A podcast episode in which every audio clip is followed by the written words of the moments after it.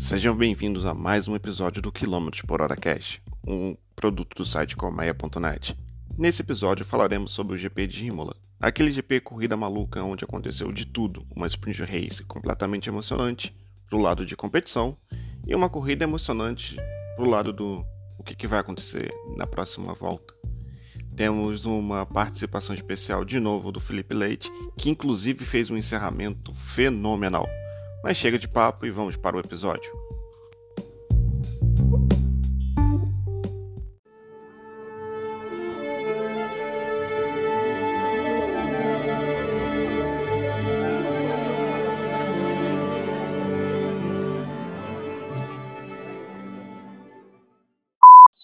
Estamos aqui em mais um episódio do Quilômetros por Hora Cast, um podcast produto do site colmeia.net. Eu já vou passar direto a palavra pro Otávio, que basicamente esse episódio vai ser dele. Pelo meu tom de voz, vocês podem, né, já sabem que a corrida pro, pro meu time não foi tão boa. Fala, Otávio. Salve, salve, galera. Parece que parece que o jogo está virando, não é mesmo? Eu não entendi o, o suspiro no começo do episódio, doutor Luiz Fernando.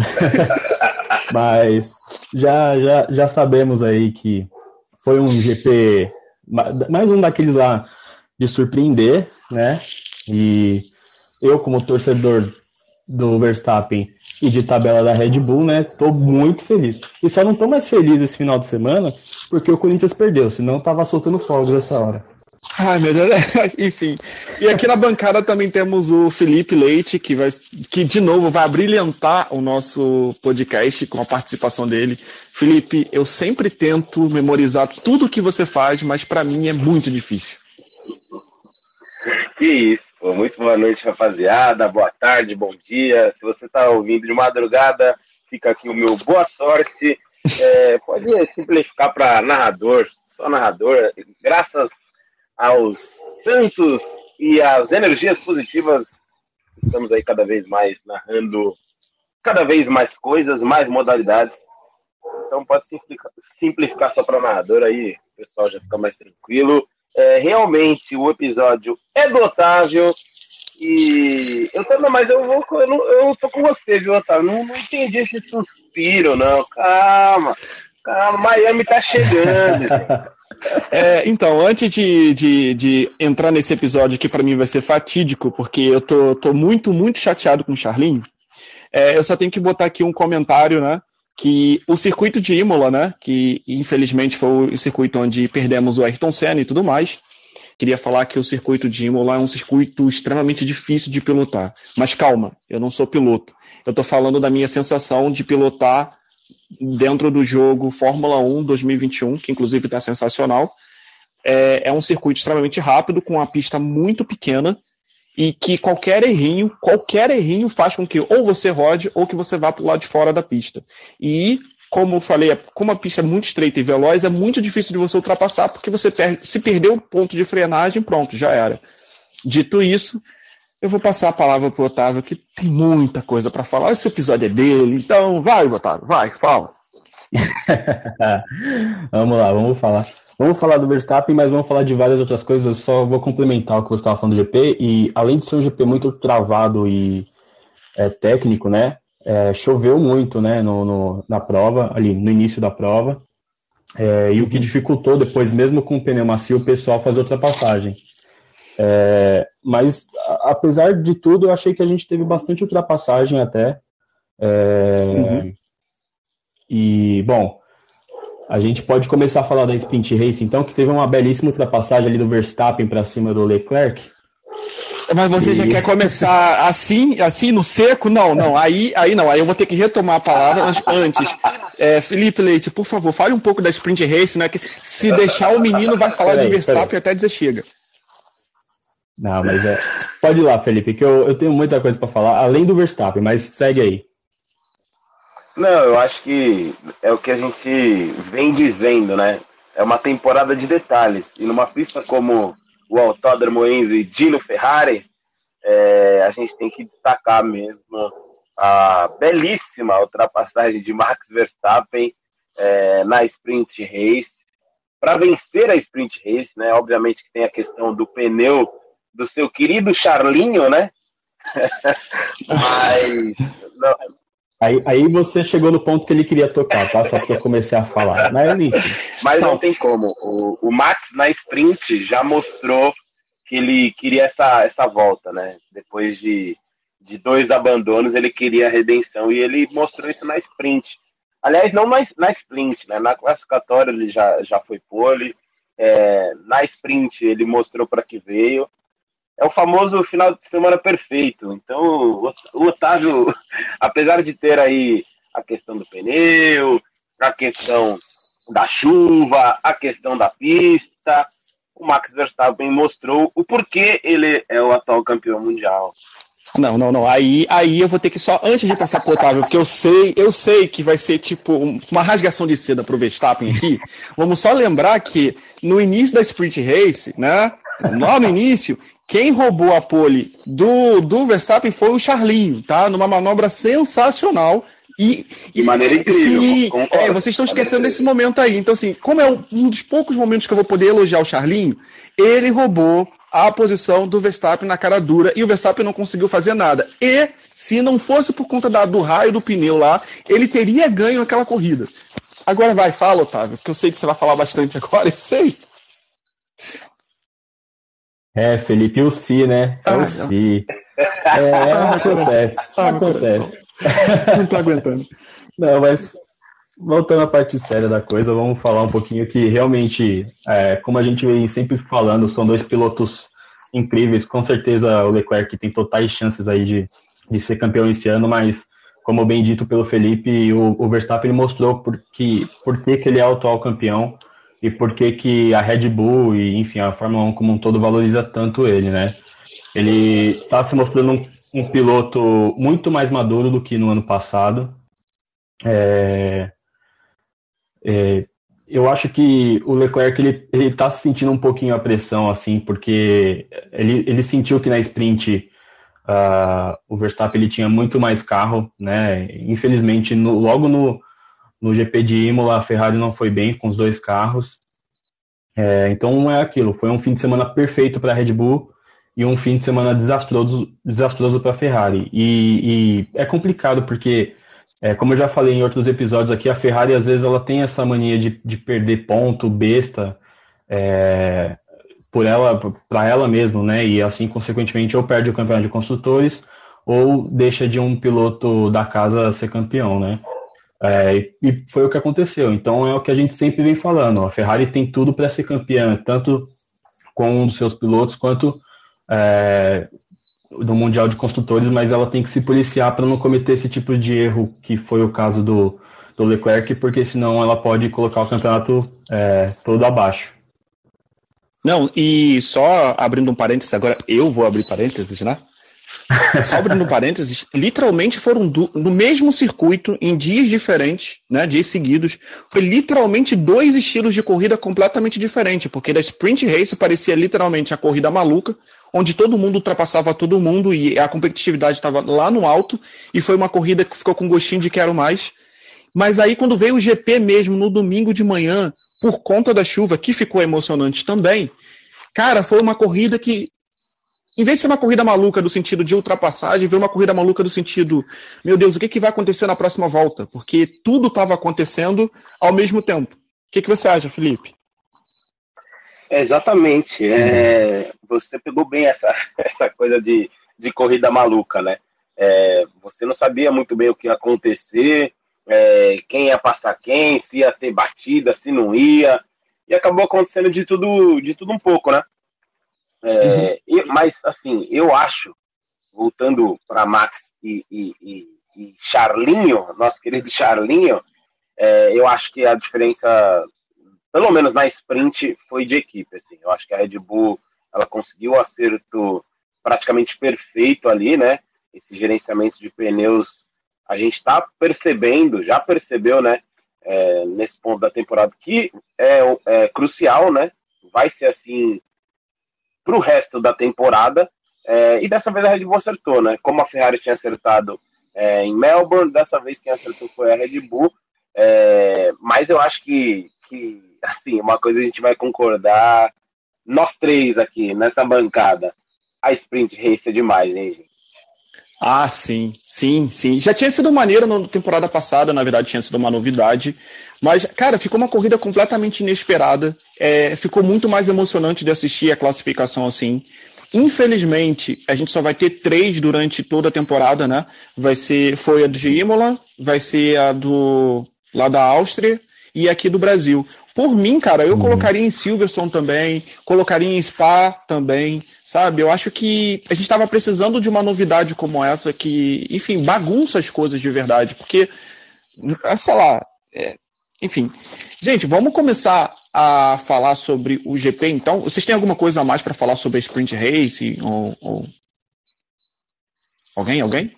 Acho, acho, acho que não, né? Só, só pra não, gente falar não, não, não sei. o Bottas começou a dar as carinhas na Sprint Race, hein? Não, não podemos esquecer disso, hein? Pois é, cara, o Bottas. Não, hoje, hoje, hoje o episódio o Fernando tá triste, porque além de falar bem do Verstappen, vai ter que falar mal do Leclerc e vai ter que elogiar o Bottas. Eu tô chorando então, assim, aqui. Tá pra ele, tá, tá, tá triste. Galera, se, é por, ainda bem que não tem imagens, porque eu estou chorando desse lado de cá, chorando. Tudo que eu não queria fazer, eu vou ter que fazer nesse episódio, só por vocês que, tão, que ouvem a gente, porque, meu Deus, o Bottas pilotou bem, cara. Ele pilotou, ele é, é literalmente aquele meme, assim, graças a Deus eu saí daquela bosta da, da Mercedes, porque ele fez uma boa corrida, cara. Inclusive, ele. Enfim, vamos desenrolar mais esse, esse assunto mais pelo episódio. Vamos falar do GP no domingo. Eu tô triste, sim. Não tem como negar. Choveu. E a, e a Red Bull fez uma ultrapassagem espetacular para cima do Charlinho. Inclusive o Pérez, o Pérez está se revelando um excelente segundo piloto. Ele está literalmente redefinindo o que é ser um escudeiro de equipe, porque ele, além de correr bem, ele cumpre o papel dele como, como que o Bottas devia ter cumprido lá na Mercedes, ele não fez, tá? Para deixar isso bem claro, que eu puder alfinetar o Bottas, eu vou fazer. Sabe? Ele fez o que a, Mercedes queria que ele tivesse feito lá no. no, no, no... Cara, o Pérez está sendo sensacional. E o início da corrida foi estranho, por conta da chuva, tá? Foi, foi uma situação de risco para todo mundo. E já tivemos um acidente logo de cara. Mas como eu prometi que esse é o episódio do Otávio, vou deixar o Otávio falar, porque aí ele vai falar melhor, que vai falar da Red Bull. Então, vai lá, Otávio, sua. é, mas é, já puxando o ganso, o ganso, o ganso é bonito, hein? Já puxando o gancho de você falando do Pérez desde, desde o GP de Abu Dhabi, né? Ele mostrou que, que é um escudeiro fielzão ali, melhor segundo piloto do grid, sem dúvida. É, ele, cara, ele tá fazendo arroz com feijão ali, ele sabe que, assim, apesar de ser um piloto com um belo potencial, assim, até de, de talvez brigar por título, assim, mas é, ele sabe que, tipo, pelo tempo dele na Fórmula 1 já tá, já tá se esgotando, assim, a, a, a carreira dele e tudo mais. Porém, ele está se mostrando um, um, piloto nato, assim. É, é, assim, a Red Bull ela tem um complemento total. Assim, ela tem uma, um bom carro, ela tem uma boa equipe e tem excelente dois pilotos. É, e foi, assim, foi de ponta a ponta, não à toa no, no GP de Imola agora. Eles fizeram um trabalho sensacional, assim. A, a Ferrari, é, desde, o, desde as da classificação ali não estava se mostrando tão rápida quanto é, nos outros GPs, né? Com uma diferença bem grande da Red Bull. Eu não sei se é por conta do circuito, não sei se é por conta da Red Bull ter feito alguma coisa no carro e, e, e ter melhorado assim bastante, não tenho essa informação.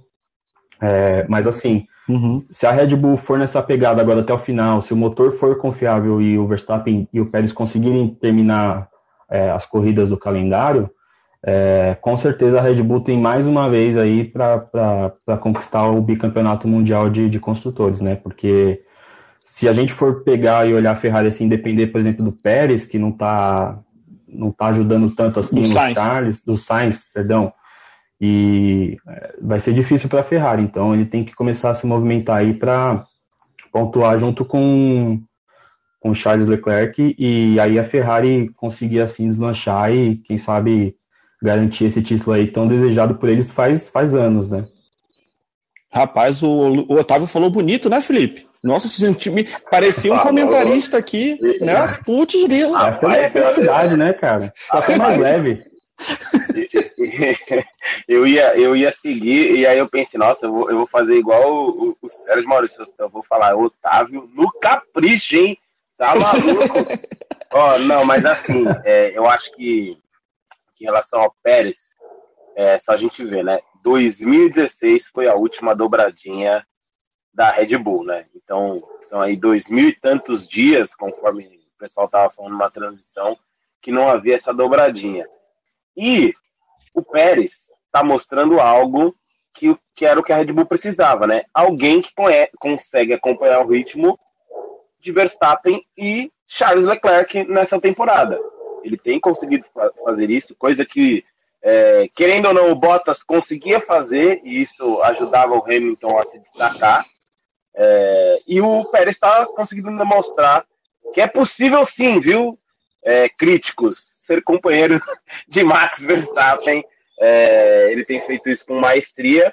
É, e eu vou voltar naquele ponto do, do, do, último episódio que eu participei. Ele tá merecendo uma vitóriazinha já, hein? Sim, não, sem sombra de dúvidas, o Pérez está merecendo muito essa vitória. E só abrindo um parênteses dentro do que o, Luiz Otávio falou, que eu tenho que fazer essa, essa abertura de parênteses, é o seguinte: como eu falei lá na abertura, acontece que Imola é um, é um circuito extremamente difícil e choveu. E aqui eu não vou puxar o, o, a sardinha para o IC e tudo mais. Eu acredito que Imola, Imola, assim como Mônaco, assim como algumas. Como o Húngaro Ring, que eu acabei de, de, de, jogar agora, e é uma pista que parece. Cara, parece um fio dental. Elas são, são corridas que são atípicas. Porque assim, se você não sair na primeira posição, se você não pegar a primeira posição logo de cara, o risco de você não conseguir ultrapassar o primeiro colocado é gigantesca. É gigantesca. Ocorreu na Sprint Race com o Verstappen por conta do, do pneu, e agora falando sem, sem sacanagem nenhuma, aconteceu porque deu um problema no pneu do, do Leclerc e ele teve que diminuir o ritmo. Porque é um circuito muito difícil. A Red Bull merece todo, todo, não acredito que eu estou falando essa frase.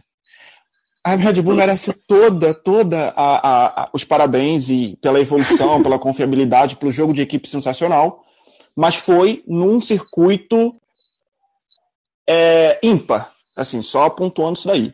Mas agora, mudando um pouco de assunto para não gerar mais comentários, o que foi aquele acidente do Ricardo logo de cara, meu Deus do céu? Todo mundo sabe que quando chove não se vai na zebra. Ele foi literalmente em cima da zebra, gente. Não rola, cara. ele, inclusive, falou sobre isso, né, Otávio? Ele, ele, deu uma declaração que ele achou que ele tinha sido tocado, depois ele viu que ele que entrou na, na frente. Oh, eu vou te falar, hein, Otávio, eu acho que você vai concordar comigo nessa. Esse cara tá meio perdidinho, hein? Uhum. Ricardo tá meio perdidinho e eu vou te falar, é, é, no último episódio a gente tinha elogiado ele que correu bem na Austrália, uhum. né? é a casa dele e foi o que eu assim bateu assim direitinho com o que eu falei que sempre todo ano quando ele está na Austrália lá ele corre bem faz uma corrida fantástica e se acha que vai e não vai e faz uns uns quatro anos que o Ricardo tá, tá nessa de vai não vai desde que ele foi para para Renault cara tá complicada a situação dele a, a gente sabe do talento que ele tem absoluto assim é é para ele estar tá andando junto com o Norris ali, que está dando show na McLaren de novo, voltou a evoluir o carro, enfim. É, tá complicada a situação dele, cara. Eu, eu acho que se ele for nesse último ano ruim aí, não sei o que, que pode acontecer com ele. Se ele muda de equipe de novo, é, tá complicada a situação dele. Então, lembrando que o Ricardo ele tem um contrato com a McLaren até o final da próxima temporada, 2023. Eu, Luiz Fernando, não creio que ele vá mudar de equipe, porque ele seria muito Cara, seria seg segunda mudança em menos de três anos, entendeu? Né? E iria uhum. para onde também? Porque todo mundo do grid já está comentando que ele já não, não performa mais. Não está tendo espaço no grid. Tem muita gente da F2 querendo subir, né? E o Bottas está pilotando bem, meu Deus do céu. Era o único que podia subir. o Bottas está pilotando bem, pai. Porque acontece, mas inclusive nesse acidente aí que ele infelizmente levou o Sainz junto, né? É, o Bottas quase foi acertado e o Bottas conseguiu sair do acidente. Eu fiquei surpreso com aquilo. Eu ia falar sobre isso? Eu ia falar sobre ah. isso. Ele conseguiu desviar. É, fazendo uma bela manobra. Fazendo uma bela manobra. E eu acho que o que deixa a posição do Ricardo mais complicada é que o Lando Norris vem extraindo algo da laranjinha, né, gente? É, se tivessem os dois carros uhum. é, sofrendo, ah, ok. Mas o Lando Norris está extraindo algo da laranjinha. É a mesma coisa, a gente vai falar disso da situação do Russell com o Hamilton. Uhum, sim. Então, sim. acho que é o que deixa a situação uhum. do Ricardo complicada. É isso, né? Nem ah, a gente sabe que ele tem talento, a gente sabe que na Austrália ele vira o, o, o leão, mas ele não consegue performar e o Lando Norris segue performando, segue dando trabalho, segue aparecendo no pilotão da frente. Cara, essa é a situação que deixa o Ricardo, é, é, deixa a situação do Ricardo complicada. E Felipe, aproveitando isso antes de passar a palavra para o Otávio, lembrando que o Lando Norris ele é o piloto da casa, né? Então assim ele cresceu dentro da McLaren, ele está vendo a evolução e ele está fazendo o time mover para frente seria foda, né? é, ele tá fazendo, ele tá meio que empurrando o time a melhorar, sabe? E, e, e, a contratação do Ricardo veio num cenário de, cara, vamos trazer um piloto mais experiente do que o Norris para que ele possa guiar o Norris para cada vez mais. Mas o que está acontecendo é que o Norris que está guiando o Ricardo. Então, assim, é uma inversão de valores, é tipo o cachorro, é o poste mijando no cachorro, sabe? Eu não sei como é que vai ficar essa temporada com o Ricardo. E olha que eu gosto dele, sabe? Mas ó, Jesus. Não, não, é verdade. Ele é carismático e tudo, por isso que a gente torce por ele, mas é, parece que é o Norris que tá guiando ele a, a tentar extrair alguma coisa, uhum. né? É, talvez, talvez tenha aquilo que o Nando já falou em, em, outras, em outros podcasts, que como o Norris é da casa, então ele consiga se adaptar melhor com o tipo de carro da McLaren. Pode, pode ser isso, né? A gente não sabe. Só que isso, o Ricardo está no segundo ano dele já, na, na, segundo ou terceiro ano na McLaren, me corrijam. Acho que já tá no quarto ano, se eu não me engano, cara. Já é quarto ano já. Então, já é no quarto ano, então, cara. A situação dele tá, tá difícil. E, e assim, se você for comparar com o Russell e o Hamilton, é bem diferente, porque, pô, o Hamilton acabou de ganhar o, o sétimo título, né? Antes do Verstappen, uhum. ele ganhou o sétimo. Então, o Hamilton ele tem uma bagagem, tem uma mala, e, enfim, o próprio Toto Wolff disse que, que o carro não tá bem, né? Então, ali, é aquela passada de pano? É, mas beleza, a gente deixa porque o Hamilton é o Hamilton, né? É, e o Ricardo, tá, é o que eu falei, pode ser que ele cumpra só o contrato na McLaren, se ano que vem ele não conseguir, aliás, se esse ano e ano que vem ele não, não obtiver resultado que a McLaren está esperando e o Norris continuar despontando assim, é, é uma vaga que vai ficar em aberto aí, com certeza. Não, sem sombra de dúvidas. É, ele, ele tá no, segundo ano nele, né? Ele chegou para a temporada 21 e, e ao segundo ano ele tem, ele tem três anos de contrato, como o Nando falou. Ah, isso mesmo, então. É porque ele chegou no início da pandemia, é, no ano que começou a pandemia, foi isso? É isso, no exatamente, ano. exatamente isso, isso aí. É, é, aproveitando o, o gancho que falaram do, do, do Russell, né? Que tá conseguindo levar a McLaren, no McLaren, ó, falando besteira, a Mercedes para as primeiras posições, cara, o, o, o, o Russell sofreu um pouquinho para passar Magnussen. Inclusive, que, que saudade que eu tava de ver o Magnussen correndo, ele tá correndo bem também, mas ele deu um trabalhozinho pro, pro Russell, hein? Olha, foi um rally ali bem, bem pesado, sabe? É a tal da experiência, né, Otávio? Foi, e... É, é, a tal da experiência, né? Uh, eu acho que o, o Magnussen é, ele veio mais motivado para a Haas. Eu acho que ele já estava meio que, que, esperando abrir a porta para ele passar com todo o carro. Uh, o carro da Haas está surpreendentemente muito confiável. Nem, nem chega perto dos últimos carros da Haas. Tá, tá interessante. É, ele conseguiu segurar bastante, mas o Russell ele, ele, ele tem um talento ali. É, é um um favorito daqui a uns anos aí, é um favorito para ser campeão mundial e desde a Williams ele já tinha mostrado é, que era um bom piloto e o Magnussen tá, tá ali, tá pau a pau com Bottas meio que surpreendendo, né? E vamos ver o que, que ele consegue até o final da temporada, o Magnussen. Cara, assim, antes de a gente falar do Bottas, que eu sei que a gente vai ter que falar dele em algum momento, é, pois é. é. vou ter que falar. Nessa disputa que estava entre o Russell e o Magnussen, quem veio logo atrás era o Bottas e o Bottas estava doido para passar o Russell por motivos que a gente já sabe qual, né? Que inclusive foi nessa pista aí que teve aquele acidente que foi muito bem retratado na série da Netflix Drive to Survive, né? O Russell jogou o, o, o, uhum. o Bottas para fora da pista, deu um tapa no capacete dele, um episódio sensacional que eu dei muita risada. Mas voltando aqui à vaca fria, é, é, eu sinto saudade do Magnussen, porque assim, quando o Magnussen saiu da Fórmula 1, foi mais um daqueles episódios em que o cara sai por falta de patrocínio, sabe? Um excelente piloto que podia estar tá aí desenvolvendo, sabe, a carreira dele, e ele saiu porque faltou, faltou banco, faltou patrocínio. Inclusive, isso foi retratado na série também. Mas agora, Otávio, você levantou uma, uma, um questionamento que eu nem tinha reparado. A Raiz, ela tá boa, cara. Será que ela comprou as peças certas dessa vez? Porque todo mundo uhum. sabe que a Raiz ela compra a peça aqui, a asa ali, não sei. Não sei como é que eles conseguem estar na Fórmula 1 até hoje, mas é assim, né? Eles não desenvolvem nada, eles saem comprando dos outros. É, eles usam o motor Ferrari, né? O motor B, B da Ferrari, assim, né? Eles compram da, da Ferrari. E, e assim, eu não sei, o, o carro, na questão da aerodinâmica, nasceu bem, porque se vocês perceberem, os circuitos que tem mais curvas travadas assim, a Haas tem, tem se, se beneficiado. E acho que com a ajuda do motor da Ferrari, que nasceu voador, né, a gente já sabe, fez com que esse complemento é, nascesse um carro bom da Haas. E eu fico feliz, porque, cara, desde que a Haas entrou na Fórmula 1, eu simpatizo com essa equipe, né? Apesar de odiar o fato deles não ter colocado o Fittipaldi lá no lugar do Magnussen, mas o Magnussen tá correspondendo, né? Uhum. É, então, beleza, eu passo esse pano. Eu tô contigo nessa. É, eu passo esse pano. Contigo nessa. É a, já que a gente está falando dos do segundos pilotos, né?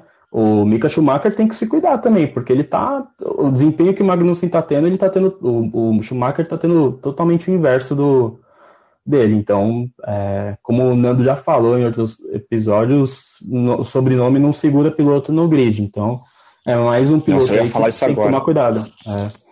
Eu ia falar exatamente isso agora. Inclusive, até a Ferrari já acertou com o Sainz, né? Aumentou o contrato dele para uhum. evitar comentários se o Sainz ia sair para o Mick Schumacher entrar, porque tava aquele burburinho todo, né? Felipe, você ia comentar alguma coisa? Sim. Não, eu ia falar que, que é isso. Eu também fiquei.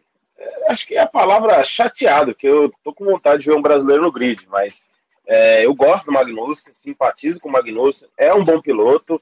É, e concordo com vocês é, em relação ao o Schumacher Jr. Sobrenome não vai segurar ele. Até, é, é, é, acho que a gente tem assim alguns carros que a gente está com essa questão, né? De um uhum. piloto está extraindo muito e o outro está extraindo nada. E essa é a realidade, né? É, uhum. Então eu acho que tem que se ligar mesmo. Eu concordo com, com, com os pontos de vocês. Simpatizo com a Haas, é muito em conta também por conta do Drive to Survive, é, é, é verdade, mas, mas eu acho que, que o Magnussen voltou e, e, e tem feito bem para a Fórmula 1, assim, é, extraindo tanto desse carro, né?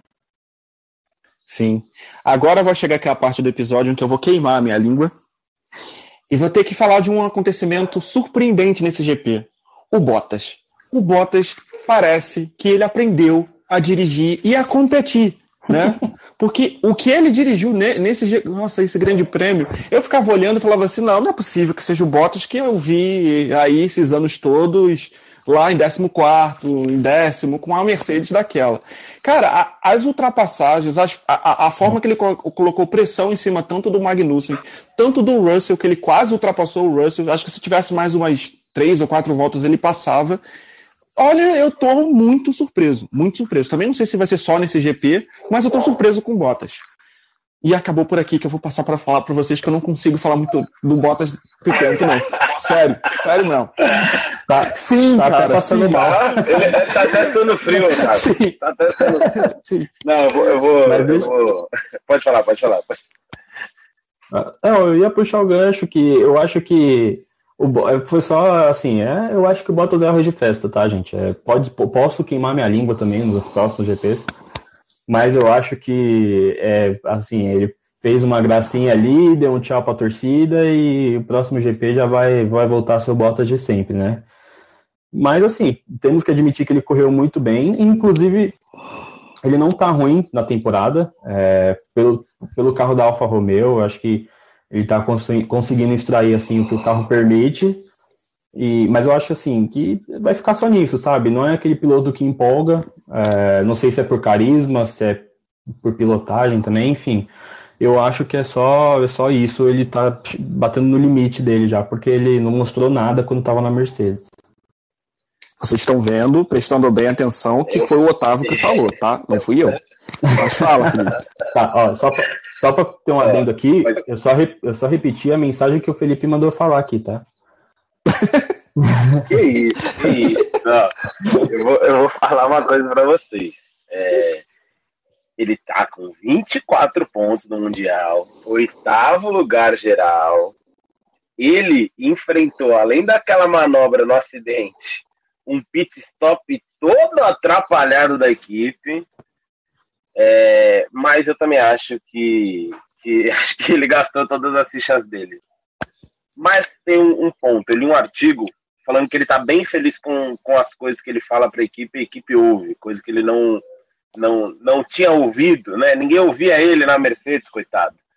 Então, acho que isso também anima o piloto, né? Querendo ou não, o cara que, que pensou em não correr mais, de repente vai para uma equipe menor, é, acaba sendo ouvido, acaba tendo uma função um pouco diferente. Isso acaba animando o piloto, né? É, e eu acho que ele tem curtido esse momento. É, vai chegar com certeza um ponto da temporada que a gente não vai mais precisar falar do Bottas, porque ele não vai aparecer no retrovisor de ninguém. Mas temos que, que dar os créditos para ele, que até esse momento ele tem curtido e curtindo muito bem essa nova temporada dele. Caros ouvintes, vocês, vocês prestaram bem atenção que eu, não fui eu que falei, as últimas duas falas aqui, tanto do Otávio, saiu deles, né? E assim, Felipe, pelo amor de Deus, me manda esse artigo para eu ler, porque é o seguinte, é o seguinte, tá? Não vamos esquecer do campeonato de 2018, 2018 ou 2017, em que a Mercedes praticamente implorou para que o Bottas fosse rival do Hamilton, fez de tudo, inclusive ele ganhou até várias corridas, e do nada. Porque o, o Bottas foi para aquela floresta lá na Finlândia, não sei que chá que ele tomou, que ele voltou ganhando tudo, chegando no segundo lugar, botando pressão em cima do Hamilton, e do nada, quando mudou, entrou naquele período de férias, o Bottas voltou a ser o Bottas de sempre.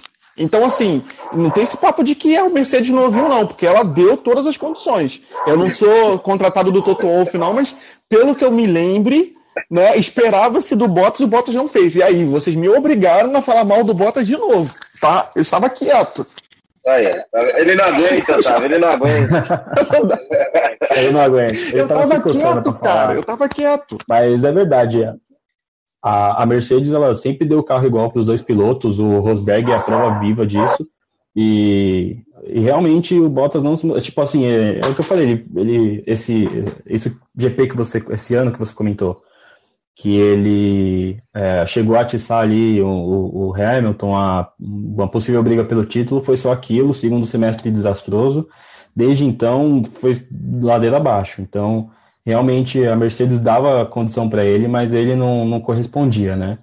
Então é, é isso. É, questão do Bottas, eu acho que é, é o máximo que ele produziu, é, é, é, é o que ele fez esse último GP e não, não vai nada mais além disso.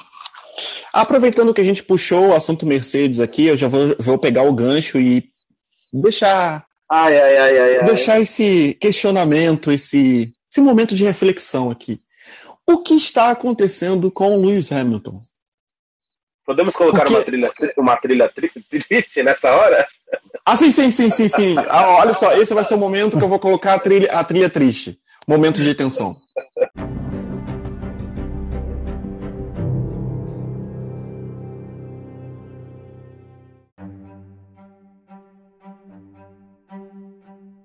Pronto, pode falar, Felipe, porque eu tenho minha teoria aqui maluca. Olha, eu vou falar, eu acho que todo mundo aqui vai concordar. É, não só vendo o Russell melhor que o Hamilton, é, ligou o alerta para o nosso querido campeão, porque ele mesmo disse que, que se acha fora da disputa. O, o áudio do Toto Wolff falando para ele, pedindo desculpas, dizendo que o carro é. Abre aspas, abre parênteses, abre o que vocês querem. Impilotável é um alerta muito grande, gente. De verdade, assim, eu acho que começa a expor problemas mais do que o carro, entendeu? O carro tá pulando, o carro tá parecendo um Fusquinha 88 que eu quero comprar para reformar. Mas assim, tá todo. Tirando o Russell, tá todo mundo com cara de derrota na Mercedes. A gente só vê o Russell positivo. Então, de verdade, eu, eu não sei, assim, eu, eu já teorizei, eu já li. É Mas assim, eu não vejo. Eu, eu, aconteceu alguma coisa nessa Mercedes aí que, que a gente ainda não sabe. Porque tá todo mundo cabisbaixo. E só o Russell consegue fazer esse carro andar. Eu tenho uma teoria, mas eu quero ouvir o Otávio primeiro. Vai, Otávio. É. Não, eu, eu, concordo com o Felipe. Tá todo mundo com, com jeitão de luto lá. É até, eu acho até chato isso pro, pro Russell. Tipo, você vê visivelmente, por exemplo, o Toto Wolff com cabisbaixo, sabe? Meio. Ele deu uma entrevista agora falando do carro, meio que passando pano pro Hamilton. E, e, acho que isso deve incomodar um pouquinho o George Russell, porque, pô, ele tá fazendo. Ele, ele tá tirando leite de pedra, cara, da, da Mercedes. Se o carro tá tão ruim assim, eu acho que a Mercedes tem que começar a olhar para ele, começar é, a enxergar ele com outros olhos para, enfim, e o Hamilton correr por fora. Infelizmente, essa é a temporada do Hamilton. Eu não sei qual é. Na verdade, eu, eu, eu, eu acho que eu sei qual é a sua teoria, Fernando, mas eu vou deixar você falar. Cara, primeiramente, o, a animação do Russell é o seguinte: ele saiu da Williams, né, gente? A começar por aí. Ele passou, é literalmente, vamos até usar aqui um, um, uma passagem bíblica, ele passou literalmente aqueles 40 dias no deserto. Então, ele, ele pela primeira vez, ele tem, ele tem um carro que ele sai, ele, ele tem condições de estar entre os 10 melhores. É a primeira vez. Então, assim, quando uma pessoa vem de uma situação de perrengue extremo, que era o que ele estava passando na Williams, qualquer carro, eu digo qualquer carro, é suficiente. Então ele está super feliz, eu acho, por ter saído da Williams, né? A começar por aí. A minha teoria é o seguinte: Sim. aquele final de temporada passado mexeu muito com a Mercedes. Muito, muito. Assim, eu já superei. Eu tenho minha raiva com, com o Verstappen, como já falei para vocês, mas não é por conta do, do, do, campeonato. Eu já não gostava do Verstappen pelas coisas que ele fez com o Charlinhos lá, que jogou ele para fora da pista. Mas eu já superei. Eu já entendi que a Fórmula 1 precisava daquela emoção toda e tudo mais. Achei sacanagem, gosto quando ela se lasca, mas a gente sabe que precisava daquela emoção toda. A Mercedes não soube superar isso. Sabe por quê? É, meio que no, na temporada passada, os erros que a Mercedes estava cometendo era para. Eles justificavam que eles estavam drenando energia para produzir esse carro desse ano. E o carro desse ano nasceu mal feito, cara. Era um, é, é um erro de conceito. Porque não é possível. Não é, a, até a Haas está indo melhor do que eles, entendeu? A Haas, a Haas, a Haas está indo melhor do que eles. Então, assim. E, e, o próprio Hamilton, talvez ele não tenha demonstrado o quanto aquilo abalou ele de ter perdido aquele campeonato, mesmo que seria o oitavo, né, dele. Mas aquilo de alguma forma abalou ele de uma forma assim do, nossa, eu me dei, eu dei tanto de mim nessa temporada, eu virei o jogo e no final me roubaram o título. Eu acho que é isso. É, eu, eu ia chutar que você ia falar que ele tá namorando, né? Isso é bem mais plausível isso que você falou. Mas, é, eu, mas eu concordo com você. Eu acho que ele ficou, tanto ele quanto a Mercedes no geral, né? Ela ficou uhum. meio sentida com o que aconteceu no GP do, do ano passado, né? No campeonato do ano passado em geral, mas assim, passou, né? Pô, os caras foram campeões diversas vezes. Eu acho que o que acontece é que eles não, o Hamilton e a Mercedes não estão tá sabendo lidar com o fato deles não terem mais o, o carro mais superior do grid, entendeu? É, eles nunca correram atrás, faz uns uhum. oito uhum. anos que eles não precisam correr atrás de, de equipe nenhuma. É, e eu acho que isso é a, a, principal, o principal motivo de ter abalado eles e deles não estarem desempenhando o que deveria. E é o que você falou, o Russo talvez esteja tendo, tá com empolgação maior, enfim, tá, tá disposto a, a enfrentar o, o, problema do carro, porque ele saiu de um, de um mero Fusquinha para ir para uma Mercedes, literalmente, né?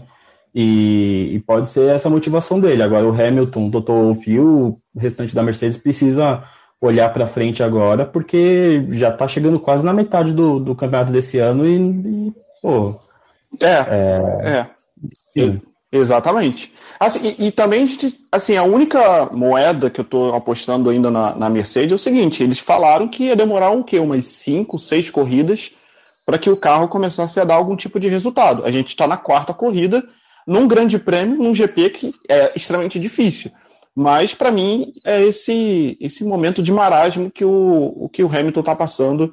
E já que a gente trocou nesse assunto de que o Hamilton não está morando, e muito provavelmente ele não está, vamos falar sobre o Gasly, né, que primeiramente tem até um meme correndo na internet de que o Gasly, o Gasly foi tipo a montanha Gasly, né? Que ninguém conseguiu passar por ele e tudo mais, embora ele estivesse na 13 terceira posição.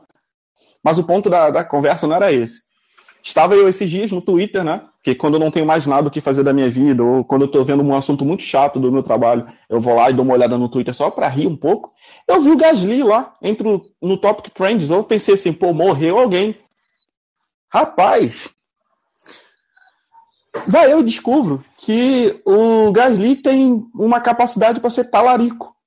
Acredita? Ele está na talaricagem. O moleque terminou na. É, agora eu vou ter que falar da vida amorosa do, do Gasly. Não tô, não tô crendo nisso, que eu até separei aqui a minha nota. De acordo com o Twitter, o Gasly terminou o namoro dele em janeiro.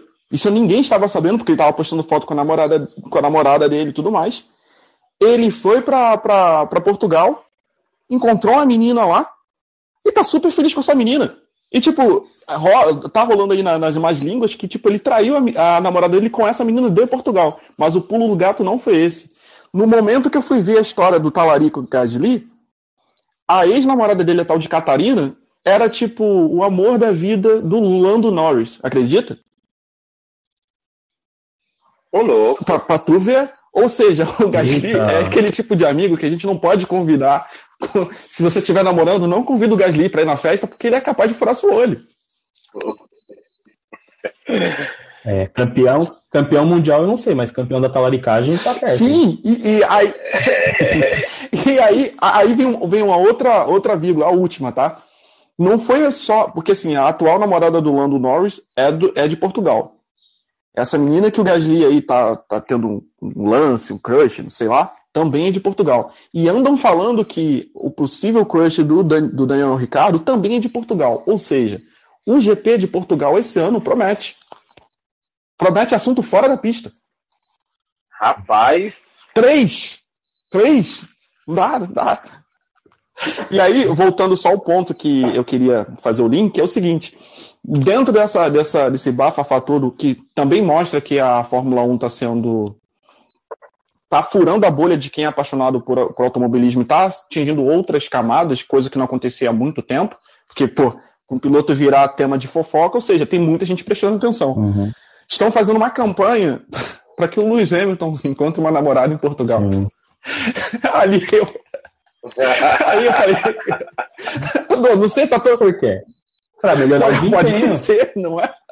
Pode ser, ou seja, a gente, cara, quando chegar o GP de Portugal, eu infelizmente vou ter que ficar olhando o Twitter para ver o que está acontecendo, porque todos os pilotos da Fórmula 1 que passam por Portugal saem com uma namorada de lá. É mole. É, então. Aí se ele melhorar do GP de pós-Portugal em diante, a gente já sabe que tá rolando um romance aí. É, não, é, não é carro que evoluiu, não é Toto Wolff que descobriu o problema da Mercedes e resolveu, é o que o cara tá namorando. É, é isso. Essa é a mandinga da Fórmula 1. é bem, é bem... Só para fazer um parênteses sobre o Gasly, ah. é, ele, ele, tem sondagens para 2023, viu? Ele, ele, que disse que já, já se sente pronto para voltar para uma grande equipe, além hum. da Red Bull tá, continuar de olho nele, né? Uhum. É, Ferrari e Mercedes abriram o alerta. E ele já foi alertado sobre isso. Então ficaremos de olho, hein? É. Cara, o caso do Gasly. Mas o, será, o Gasly, cara? eu acho porque que ele se encaixa mais na Mercedes do que na Ferrari, porque a Ferrari já renovou o contrato do, do Sainz. E o Leclerc tem contrato até 2025. Mas fala aí, Otávio, eu até te cortei. Não, exatamente. Não, eu, eu, ia falar isso mesmo, que eu acho que ele não tem vaga. Na, na Red Bull, com o desempenho que o Pérez está tendo, ele não tem vaga mesmo. Uh -uh. É, Mercedes, Mercedes também não, acho que a Mercedes não vai se livrar do Hamilton e muito menos do Russell. E, enfim, é difícil ele achar uma outra equipe ali superior. É, eu olhando aqui, acho que ele não tem equipe para ele correr, não. Talvez Otávio. Alpine, não sei. Né? Uma então, McLaren, Alpine, talvez? Hum. hum. Interessante, pode ser. Felipe, Aí abre uma vaga. É. Felipe, você, pux... você puxou um assunto tão nebuloso que agora minha cabeça deu um 180, né? Eu falo, será que eles seriam capazes de tirar o Ricardo para colocar o Gasly? Olha só. É, tem muita gente de olho no Gasly, viu? É, tirando as meninas que são fã dele, que inclusive eu descobri que o, o Gasly tem um grande fanbase. Ela, o fanbase do Gasly no, no, público feminino só perde pro público do Charlinho, né? É, tirando as meninas, será que a McLaren tá de olho nele também? Porque assim, eu... vamos ser sinceros, eu acho que o Hamilton não renova mais para nada, sabe? Eu acho que ele chegou naquele momento da carreira dele que se ele ganhar mais um campeonato, ele para. Concordo. Entendeu? E assim, eles precisam de ter um piloto Concordo. substituto na Mercedes para o futuro. Eu acho que é. É, e já que, eu, já que eu sou o rei dos parênteses aqui, eu vou abrir os parênteses e, e falar que o, o Hamilton já está pensando na aposentadoria, porque ele está tentando até adquirir o Chelsea, né? Uma notícia fora da, da bolha da Fórmula 1 também. É, parece que ele, junto a um grupo de, de empresários, enfim, está tentando adquirir é, a, a, equipe do Chelsea, né, a equipe inglesa lá. E então pode ser que ele já esteja pensando na aposentadoria nesse passo, entendeu? Pode ser. É, junto com a Serena Williams, né? E eu vou te falar, ele tá, pensando, ele tá, pensando, tanto na aposentadoria, tanto, tanto, tanto, que o nosso querido campeão não tá conseguindo pensar direito, porque ele é torcedor do Arsenal declaradíssimo. Como é que ele me dá uma proposta no Chelsea, é entendeu? É nada contra o Arsenal, nada contra o Chelsea.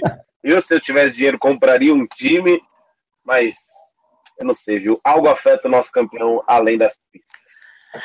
Ah, agora, falando de algo que afeta além das pistas, eu vou ter que falar da parte triste desse, desse GP do de Imola, que é o motivo pelo, tal, pelo qual estou chateado com o Charlinho. Como é que o Charlinho consegue me acelerar um carro como a Ferrari em cima de uma zebra em Imola? Eu tô até agora tentando, cara, o que, que aconteceu com aquele moleque? Eu tava assim, ele tava indo em cima do Pérez, estava indo em cima do Pérez. Quando eu vi rodou, eu falei, não, não, não, não, não, não, não.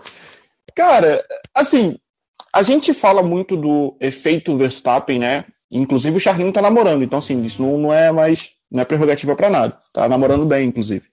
É, é, já faz tá três anos com a mesma, com a mesma mulher nesse mundo da, da Fórmula 1, já é quase um casamento. É, o Charles Leclerc, ele é um ótimo piloto, ele é. Mas quando ele força demais, ele, ele consegue fazer umas cagadas de vez. É difícil de acontecer? É difícil. Mas eu acho que eu senti que, como ele viu que estava num GP, que era em casa, estava na frente da torcida, e era tipo, a fábrica da Ferrari fica a menos de 80 km do GP, ele se sentiu muito pressionado em tomar aquela posição do Pérez e, e fez a cagada que ele fez. Porque não se acelera. A gente sabe, no videogame a gente não acelera na, na, na zebra. Fez o mesmo erro que o Ricardo e o Vettel. É. Cara, eu tenho para mim que a Ferrari e quem tá dentro da equipe tudo mais se pressiona quando tem GP assim em Imola, é, na, em Monza, né? A própria Ferrari, porque assim, a gente sabe da torcida que a Ferrari tem, né? Quase um time de futebol, de tão uhum. apaixonado que os caras são. E pode ter sido, eu acho que é, ele se sentiu um pouquinho pressionado, sim.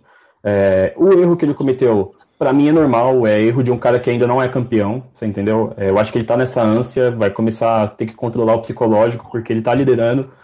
E agora ele tem que ficar mais esperto, porque o Verstappen voltou a estar na cola. É, então, eu acho que ele se sentiu pressionado sim, até para fazer bonito frente à torcida e tudo mais ele acabou errando, mas apesar do erro, eu acho que ele até se recuperou bem, né? Então, assim, uhum. é um uhum. piloto totalmente confiável e que não é esse erro que, que a gente vai julgar, mas realmente foi um erro de iniciante. Porém, eu entendo porque é um erro de quem está ansioso para conseguir bons resultados. Felipe? Eu, eu, tô, contigo, eu tô contigo. É, eu acho que ele vai cometer esse tipo de erro. É, ele mesmo disse né, que, que foi a ganância que fez ele errar. É, rodar sozinho é sempre uma tristeza para o piloto, né? É, e, e assim, eu acho que uhum. além do erro, mais do que o erro, ele quase botou a Ferrari como um todo em risco, né? Acho que ele, ele faltou ele pensar um pouquinho no, ó, beleza, estamos aqui, estamos em terceiro, vamos embora é, meu companheiro já foi, já saiu, então vamos manter aqui. Essa ganância, às vezes, ela não precisa aparecer nesse momento, né?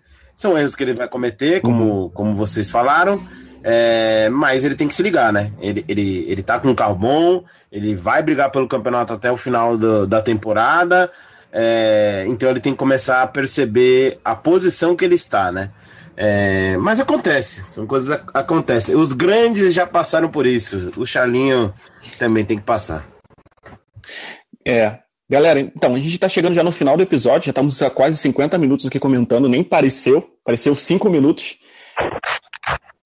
Eu só queria lembrar que a próxima etapa da Fórmula 1 vai ser num circuito de rua de Miami. O que, que vocês estão é. Nossa, eu, eu, eu não sei. Assim, eu já vi o, o Pérez, inclusive, correu nesse quase circuito, né? Ele, ele tá em momento de preparação ainda. Mas já fiquei bem empolgado com a pista e com como vai ser esse GP, sabe? Eu tô ansioso. Eu confesso, eu tô ansioso. É, a pista parece estar tá bem legal. É, ainda mais que teve morador lá que reclamou que vai passar carro lá. Eu, então, eu tô bem ansioso. É, eu quero ver o que vai ser de Miami. Vamos ver se teremos surpresas, né? É, mas eu tô bem ansioso, tô, tô empolgado. Mais do que ansioso, eu tô empolgado com a, com a próxima etapa de Miami. Otávio? É, eu não, eu tô puxando agora para ver como que vai ser o circuito e quem dera eu que os carros de Fórmula 1 passassem na minha rua, né? Alô, Fórmula 1, se você quiser montar um circuito aqui no Tatuapé, Exatamente. por favor, viu? Exatamente. É.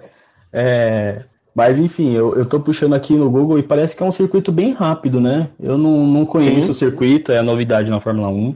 É, eu acho que pô, é um circuito bem aguardado por todo mundo, porque é um, uma coisa nova, sabe?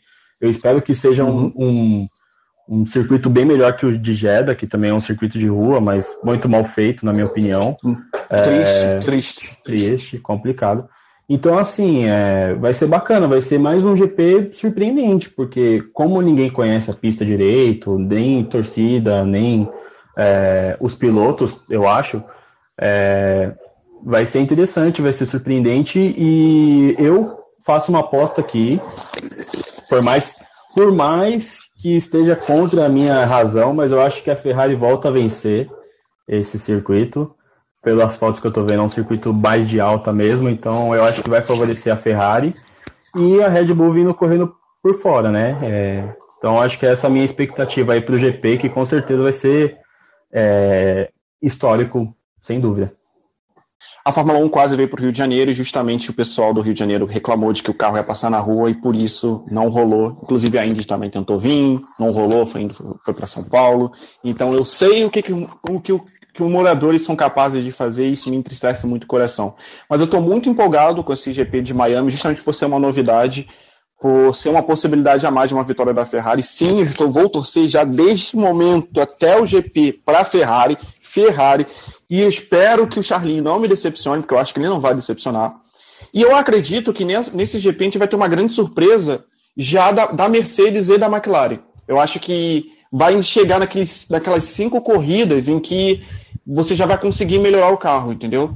E, claro, né, a Red Bull estando ali para botar pressão na. Porque eu, é, é, eu falo aqui que eu não torço para a Red Bull, mas é bom ter um adversário legal para que a corrida não fique chata. Galera, eu vou agora. Oi, Flávio, pode falar. É, eu, ah, tá. ia, eu ia não, só falar antes da gente encerrar. Aliás, uhum. passou rápido demais, hein? Meu Deus do céu. Eu uhum. só queria. Eu, eu, escrevi três notas aqui, três notas. Um, uma para cada piloto. Acho que merecem nesse final de semana. É, a primeira é para o nosso querido Lewis Hamilton, né? É, eu retirei de um poema de Fernanda Young. Olha, olha como eu tô culto, hein, pessoal? É, só vou trocar a palavra coração pelo carro-carro. Tio, tio Hamilton, carro quebrado tem cura. A paz de não precisar mais aguardar a perfeição que não existe. Calma, tio Hamilton, calma. Põe essa cabeça no lugar, entendeu? Segue o seu rumo que você vai chegar lá. Conserta esse fusquinha para nós. E pro Charlinho Leclerc, é um mais conhecido para os amantes do Chaves. A ganância nunca é plena, mata a alma e a envenena, tio Charles. Nossa senhora, peraí, um minuto, só um minuto. Só um minuto. Perfeito. Meus parabéns, irmão. Olha, Que encerramento. Depois desse encerramento, por favor, já puxa as redes sociais aí, porque tem que fechar sim. Obrigado demais, rapaziada, por mais uma participação no Quilômetro por Hora Cast, uma iniciativa Colmeia Talk do nosso querido Colmeia. É sempre um prazer estar com vocês. Felipe Leite Pacheco no Instagram, Felipe Leite PACH, Felipe Leite Pat no Twitter. Estamos aí nos caminhos das narrações. Otávio. É isso aí, até arrepiei depois que o Felipe falou aqui, porque ó, vou, vou anotar essas frases para vir. A do Chaves já conhecia, mas essa que ele mandou para o Hamilton aí eu vou levar para o coração também. É, mais uma vez, satisfação participar, é muito bom falar de Fórmula 1 e já tem quase uma hora de episódio, a gente falou pouco aqui, mas é sempre muito bom e para quem quiser me seguir nas redes sociais, a pessoal é underline o Otávio Alves, é, e eu tenho uma equipe de esportes lá, de automobilismo, quem quiser seguir, arroba onracingsports. É, amanhã eu vou estar correndo, apesar de estar passando vergonha lá no campeonato, muito tempo sem correr, enfim, né? É o que acontece, estou parecendo o Hamilton. Mas quem quiser acompanhar é no canal oficial da Apex GT lá, 9 horas, quem quiser acompanhar, eu vou estar correndo lá. Ok. Então, como vocês já sabem, esse podcast é uma iniciativa do site colmeia.net, colmeia com K, que nem a Carol. Para seguir nas redes sociais é só no, Instagram é arroba colmeia, é, no Twitter é arroba site colmeia, e eu sou o Android 89. Sim, é complicado, mas até o final da temporada, ou no meio da temporada, vocês já gravaram que é no Android 89. Galera, foi um prazerzão ter vocês aqui. Adorei o poema, Felipe. Otávio torcendo para o Verstappen foi legal também. E a, a gente se vê no GP de Miami. Até mais. Yay!